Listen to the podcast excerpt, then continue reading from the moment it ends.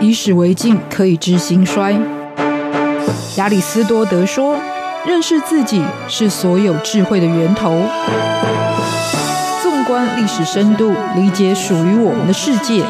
开脑洞，长知识，六百秒的历史课。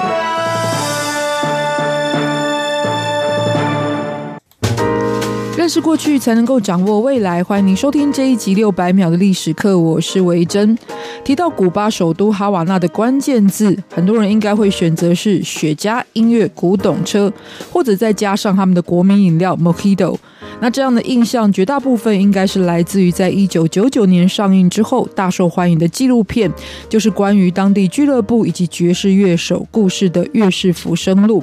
那人们在片中音乐的熏陶之下，也赋予了哈瓦那浪漫的色彩。这个美国文豪海明威生活了二十多年，同时在这里写出《老人与海》的城市有什么样的故事？今天从首都看历史系列就来介绍因战争而蒙尘却又兼容浪漫的古巴首都哈瓦那。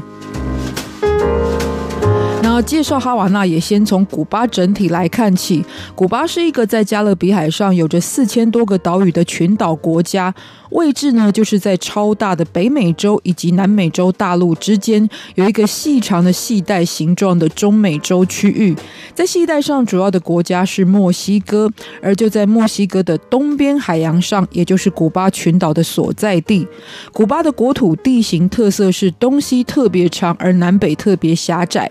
它的首都哈瓦那也就位在于西北角的位置。在十五世纪之前，这里是以泰诺族作为主体的原住民生活的区域，而古巴的国家名称其实也是来自于古老的泰诺族语言，代表着是肥沃土地的意思。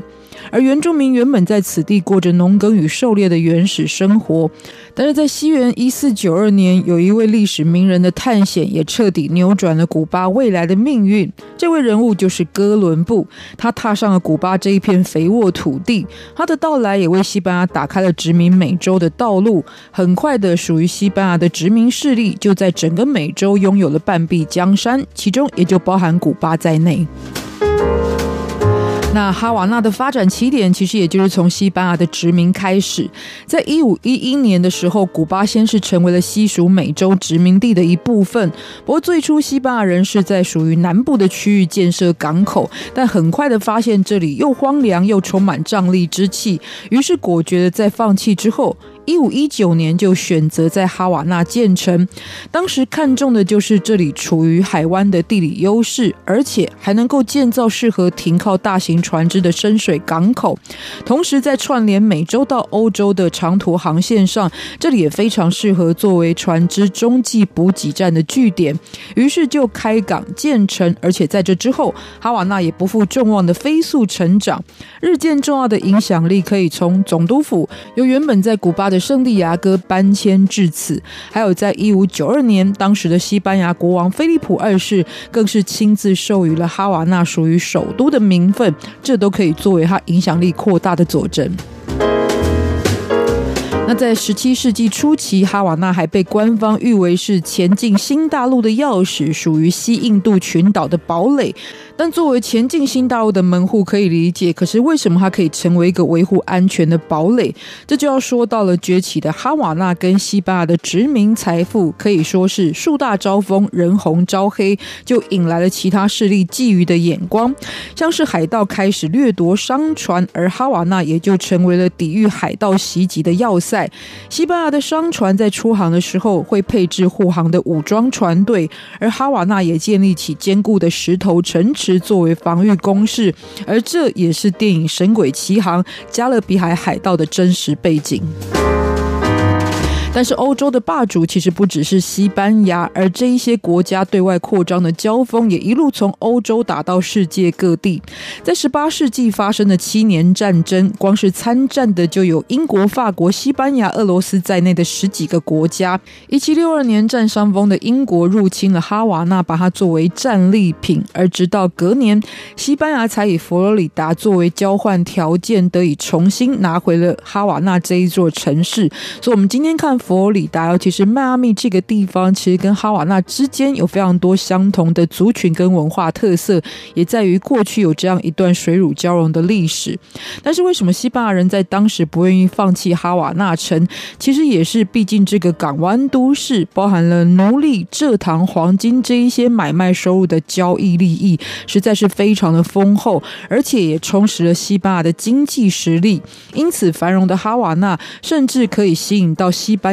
之外的其他国家的移民到此地追逐梦想，它就成为了一个在商业、娱乐跟文化上都非常发达的国际化的都市。但是族群多元、环境开放，也势必会撞击出各种的火花与思想。因此，就是在这个时候，脱离殖民的独立运动逐渐兴起。最初的发展其实并不顺利。那主要原因之一，就是古巴的人口结构是以欧洲殖民者、非洲人、欧洲移民的后代，还有混血族群为主。原住民去哪里了？其实原住民早在西班牙人入侵的初期，就因为传染病或者被大量的屠杀，因此几乎灭绝。就算有生。存者，但基本上也都跟其他的族裔进行了混血。可是这个地方的经济发展还是需要劳动力，于是就由非洲甚至是中国引进了大量奴工。于是独立运动的班底是没有草根情怀的原住民，而最主要是以没有经济实力的非洲奴隶或者没有权力出身底层的欧洲后裔为主。跟官方的武力当然是难以抗衡。这要经过大概一百年左右，到了十九世纪初期，各地的。起义才真正开始撼动了西班牙的统治基础，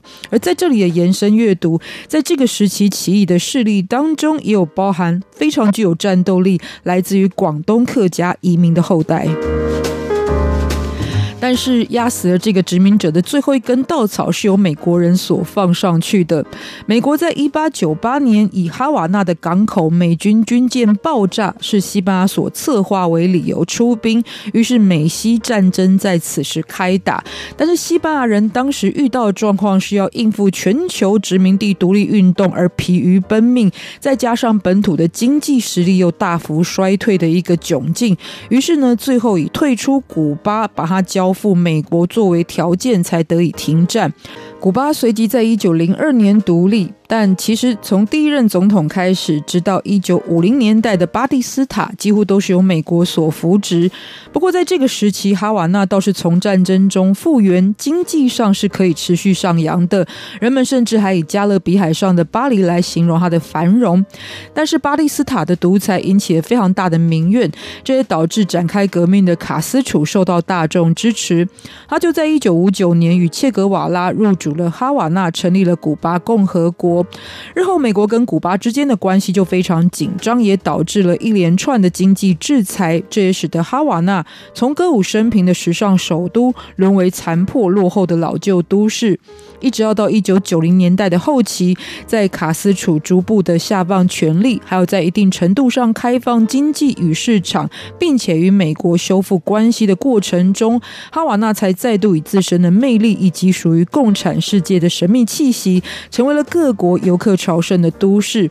那些曾经因为贫穷没有办法汰换的古董车，没能够翻修的殖民地古迹建筑，还有来自于殖民经济代表作物的雪茄烟，反而都成为了哈瓦那吸引人的复古情怀。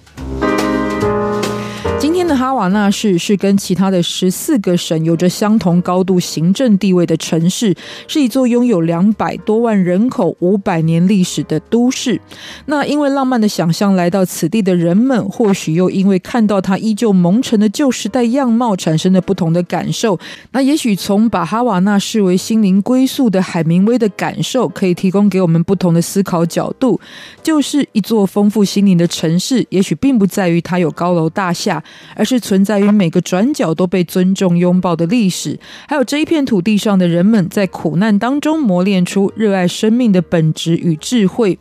而整体的古巴历史来说呢，也可以给我们另外一个另类的参考，就是它是一个处于大国旁边受到威胁的岛屿，它有着移民多元族群的社会，有着被殖民的历史，还有着路线之争。跟台湾是不是有一种莫名似曾相识的奇异感呢？那大家家也许。许可以去比对，也许会有不同的一些思索出现。这也作为提供给大家的课题。六百秒的历史课，今天跟大家分享，不要忘记了下一集继续收听。我们下次再见，拜拜。